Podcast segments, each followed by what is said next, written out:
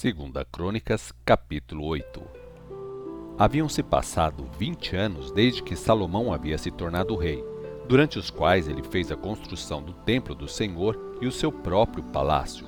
Ele reconstruiu as cidades que Hirão, rei de Tiro, tinha dado a ele e estabeleceu nelas uma parte do povo de Israel. Foi também nesse tempo que ele lutou contra a cidade de Ramá de Zobá e a conquistou. Ele reconstruiu Tadmor no deserto e construiu cidades em Ramate, que serviam como centros de abastecimento. Reconstruiu as cidades de Bet-Oron Alta e Bet-Oron Baixa, cidades fortificadas com muros, portas e trancas. Também construiu Baalat e outras cidades como centros de abastecimentos, e construiu cidades onde se guardavam os carros e os seus cavalos. Construiu em Jerusalém, no Líbano, e em todo o seu reino, tudo o que desejou.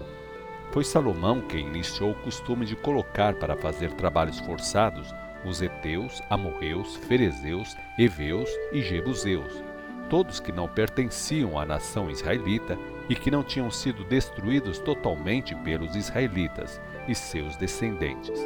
E eles continuam nisso até hoje. Contudo, dos filhos de Israel, ele não fez nenhum escravo Empregou os cidadãos de Israel como soldados, oficiais, comandantes dos seus carros e cavaleiros. Também eram israelitas os 250 oficiais do rei Salomão que supervisionavam os trabalhadores. Então, Salomão fez a sua esposa, filha do faraó, mudar-se da cidade de Davi para o novo palácio que ele havia mandado construir para ela, pois disse: Ela não deve morar no palácio do rei Davi, porque a arca do Senhor está lá e o lugar é santo. Depois, Salomão ofereceu sacrifícios queimados ao Senhor sobre o altar que ele havia construído ao Senhor em frente à entrada do templo. O número de sacrifícios era diferente de um dia para o outro, de acordo com as ordens que Moisés tinha dado. Havia sacrifícios extras nos sábados, nas festas da lua nova e nas três festas realizadas todos os anos: a festa dos pães sem fermento, a festa das semanas e a festa dos tabernáculos. Ao distribuir as tarefas entre os sacerdotes, ele seguia a orientação feita pelo seu pai Davi. Também deu aos levitas a condução do louvor e o dever de ajudar os sacerdotes nas tarefas de cada dia. Ele organizou por divisões os porteiros dos vários portões do templo, tudo de acordo com o que o rei Davi, o homem de Deus, havia determinado. Salomão não se desviava de nenhuma das ordens que Davi tinha dado aos sacerdotes e aos levitas, quanto aos seus deveres, inclusive quanto ao pessoal que tomava conta da sala dos tesouros do templo. Dessa maneira, Salomão completou com sucesso a construção do templo do Senhor, desde os alicerces até o acabamento final. Depois Salomão foi para as cidades de Ezion-Geber e Elote, no litoral da terra de Edom ele foi fazer o lançamento ao mar de alguns navios que o rei Hirão deu de presente a ele. Esses navios eram comandados pelos marinheiros de Hirão, homens que conheciam o mar. Eles navegaram com os homens de Salomão até Ofir e de lá trouxeram 15.750 quilos de ouro para o rei Salomão. Segunda Crônicas, capítulo 9 Quando a rainha de Sabar ouviu falar da fama de Salomão, foi a Jerusalém para ver se era verdade e fez perguntas difíceis para pô-lo à prova. Ela veio com uma comitiva muito grande de auxiliares e empregados, trazendo camelos carregados de perfumes, ouro e pedras preciosas, e foi até Salomão e fez todas as perguntas que tinha no seu coração. Salomão respondeu a todas as perguntas, não havia o que ele não soubesse. Ele pôde explicar à rainha tudo o que ela quis saber. Quando ela viu que Salomão era na verdade muito sábio e como era formidável a beleza do seu palácio e como havia abundância de alimentos nas suas mesas, quando viu o lugar dos seus oficiais, dos empregados e copeiros e a beleza dos seus uniformes e as ofertas queimadas que ele oferecia no templo do Senhor, ficou impressionada com o que estava vendo. Por fim, ela disse ao rei: tudo que ouvia a respeito em meu país acerca das suas realizações e da sua sabedoria é pura verdade, mas eu não acreditava. Até que cheguei aqui e vi com os meus próprios olhos. Na verdade, não me contaram nem a metade. pois a sua sabedoria é muito maior do que eu podia ter imaginado. Como devem ser felizes esses seus homens que podem estar aqui e ouvir a sua sabedoria. Bendito seja o Senhor, o seu Deus, como ele ama Israel para dar a esse povo um rei tão justo e reto. Ele deseja preservar o seu povo para sempre. A rainha de Sabá deu a Salomão quatro mil e duzentos quilos de ouro e grande quantidade de perfumes da melhor qualidade e muitas pedras preciosas. Nunca houve especiarias tão finas como as que a rainha de Sabá deu ao rei Salomão. Os marinheiros do rei Hirão e do rei Salomão trouxeram ouro de Ofir e também madeira de sândalo e pedras preciosas. O rei usou a madeira para fazer os degraus da escada para o templo do Senhor e para o palácio real, e também para construir harpas e liras para os músicos. Nunca antes houve instrumentos tão lindos em toda a terra de Judá. O rei Salomão deu à rainha de Sabá presentes do mesmo valor dos que ela havia trazido para ele, e mais do que ela pediu. Depois ela voltou para sua própria terra, junto com toda a sua comitiva. Todos os anos, Salomão recebia cerca de 23.300 quilos em ouro, além do que os mercadores e comerciantes pagavam como taxa a ele todos os anos. Além disso, todos os reis da Arábia e os administradores dos distritos remetiam ouro e prata para Salomão. O rei Salomão usou parte do ouro batido para fazer 200 escudos grandes, cada um deles pesando 3 quilos e 600 gramas de ouro. Também fez 300 escudos menores de ouro batido, cada um deles pesando 1 quilo e 800 gramas de ouro. O rei colocou esses escudos no palácio da floresta do Líbano. O rei mandou ainda fazer um enorme trono de marfim todo coberto de ouro. O trono tinha seis degraus de ouro e um estrado de ouro para apoiar os pés. Nos dois lados do assento havia braços de ouro, em cada braço havia um leão feito de ouro. De cada lado, em cada degrau, havia um leão de ouro, totalizando doze leões. Em todo o mundo não havia outro trono igual a esse.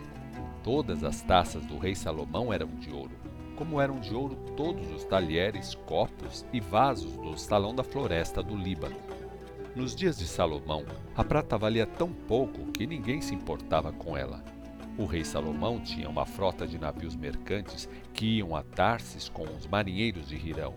De três em três anos, a frota voltava com ouro, prata, marfim, macacos e pavões. O rei Salomão era mais rico e sábio do que qualquer outro rei em toda a terra. Reis de todos os países vinham visitar Salomão e ouvir a sabedoria que Deus havia colocado no coração dele. Cada ano, eles traziam a Salomão algum presente em objetos de prata e de ouro, roupas, armaduras, perfumes, cavalos e mulas. Além disso, Salomão tinha quatro mil estábulos para os seus cavalos e carros e doze mil cavaleiros mantidos em guarnições em várias cidades, bem como em Jerusalém para protegê-lo. Ele governava sobre todos os reis e sobre todos os reinos, desde o rio Eufrates até a terra dos filisteus, junto à fronteira com o Egito. Ele tornou a prata tão comum em Jerusalém quanto as pedras na estrada, e o cedro era usado como se fosse sicômoro comum dos vales. Ele importava cavalos do Egito e de outros países. Os demais acontecimentos da história da vida de Salomão, do início ao fim, estão escritos na história do profeta Natã e nas profecias de Aías, o Silonita, e também nas visões do vidente Ido acerca de Jeroboão, filho de Nebate. Salomão reinou 40 anos em Jerusalém sobre todo Israel. Depois, ele morreu e foi enterrado com seus antepassados na cidade de Davi, seu pai. E seu filho Roboão ficou no lugar dele como novo rei. Segunda Crônicas, capítulo 10. Todos os israelitas foram a Siquém para a coroação de Roboão. Nesse meio tempo, Jeroboão, filho de Nebate, receberam um aviso a respeito da morte de Salomão. Ele estava no Egito nessa ocasião, para onde tinha fugido do rei Salomão. Mais que depressa, ele voltou do Egito para a coroação e mandaram chamá-lo. Ele e todo o povo de Israel foram falar com Roboão e, em nome do povo, ele disse: Seu pai foi um senhor duro no tratamento do povo. Seja menos exigente do que ele, e nós lhe serviremos. Roboão disse a eles: Voltem depois de três dias para saberem a minha resposta. E o povo foi embora. O rei Roboão estudou o pedido deles com os homens que haviam sido conselheiros de seu pai Salomão. Esses homens já eram idosos. O que devo dizer a eles? Perguntou Roboão. Se você quiser governar sobre eles, é preciso dar uma resposta favorável e tratá-los com bondade, e eles serão seus servos. Roboão, porém, rejeitou o conselho dos velhos e pediu a opinião dos moços que cresceram com ele e o estavam servindo. Que os meus companheiros acham que eu devo fazer? perguntou. Devo ser menos exigente com o povo do que como foi o meu pai? Nada disso, responderam os jovens. A este povo que disse seu pai foi um senhor duro no tratamento do povo, seja menos exigente do que ele? Diga, se vocês acham que meu pai foi duro com vocês, saibam que o meu dedo mínimo é mais grosso do que a cintura do meu pai. Vou ser mais duro com vocês e não menos exigente. Meu pai costumava castigar vocês com chicotes, mas eu vou usar escorpiões. Três dias depois, Jeroboão e o povo voltaram para saber a resposta de Roboão. E o rei lhes deu a resposta dura. Ele recusou o conselho das autoridades mais velhas de Israel e seguiu o conselho dos jovens e disse: Vou ser mais duro com vocês e não menos exigente do que o meu pai. Meu pai costumava castigar vocês com chicotes, mas eu vou usar escorpiões. Dessa maneira, o rei não atendeu ao pedido do povo. Deus levou o rei a fazer isso a fim de cumprir o que ele havia falado a Jeroboão por meio de Aías, o Silonita. Quando o povo percebeu que o rei não deu ouvidos ao seu pedido, respondeu ao rei: que temos em comum com Davi? Que temos em comum com o filho de Jessé? Vamos para casa, ó Israel. Que Roboão cuide da sua própria casa. E assim, os israelitas foram para suas casas. Contudo, o povo da tribo de Judá ficou fiel a Roboão. Mais tarde, quando o rei Roboão enviou Adorirão para exigir trabalhos forçados das outras tribos de Israel, o povo o apedrejou e ele morreu. Quando essa notícia chegou ao rei Roboão, ele tomou seu carro e fugiu para Jerusalém. Dessa maneira, Israel se rebelou contra a dinastia de Davi até o dia de hoje. Segunda Crônicas, capítulo 11. Depois de chegar a Jerusalém, Roboão reuniu os exércitos da tribo de Judá e de Benjamim, ao todo 180 mil homens fortes e escolhidos, e declarou guerra contra o restante de Israel, tentando com isso unir o reino em torno dele. Porém o Senhor disse ao profeta Semaías: Vá e diga ao rei Roboão, filho de Salomão, rei de Judá, e a todos os israelitas de Judá e de Benjamim. Assim diz o Senhor: Não lutem contra os seus irmãos. Voltem para casa, porque eu é que planejei esta revolta. E eles obedeceram ao Senhor e se recusaram a lutar contra Jeroboão.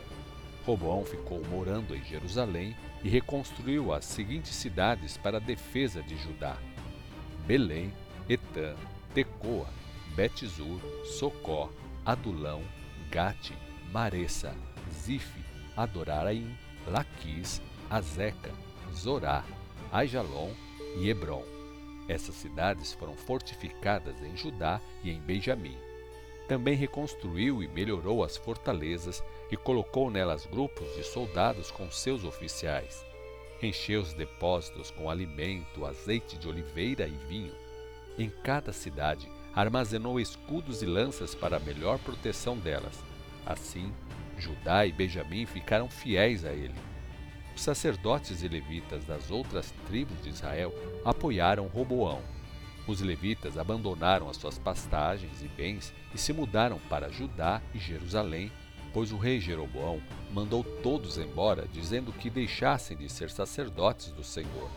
Ele havia indicado outros sacerdotes no lugar deles, e os novos sacerdotes fizeram o povo adorar imagens em lugar de Deus e oferecer sacrifícios a ídolos de bodes e de bezerros que ele havia colocado nos montes. De todas as tribos de Israel, começaram a mudar-se para Jerusalém aqueles que desejavam adorar com toda a liberdade o Senhor, o Deus de seus antepassados, e oferecer sacrifícios a ele. Eles fortaleceram o reino de Judá e apoiaram o rei Roboão, filho de Salomão, por três anos. Durante esses três anos, Roboão andou nos caminhos de Davi e Salomão. Roboão casou-se com sua prima Malate. Ela era filha de Jerimote, neta de Davi. A mãe de Malate era Abiail, filha de Eliabe, neta de Jessé. Desse casamento nasceram três filhos, Jeus, Semarias e Zaão. Mais tarde ele se casou com Maaca, filha de Absalão. Maaca teve os seguintes filhos: Abias, Atai, Ziza e Selomite. Roboão amava Maaca, filha de Absalão, mais do que as outras esposas e concubinas. Ao todo, ele teve 18 esposas e 60 concubinas, 28 filhos e 60 filhas. Abias, filho de Maaca, era o preferido de Roboão e foi colocado como chefe entre os seus irmãos com o desejo de fazer dele o próximo rei. Com muita sabedoria, ele espalhou os outros filhos pelas cidades fortificadas da terra de Judá e de Benjamim e deu a eles muito dinheiro e alimentos e arranjou para que cada um deles tivessem diversas esposas.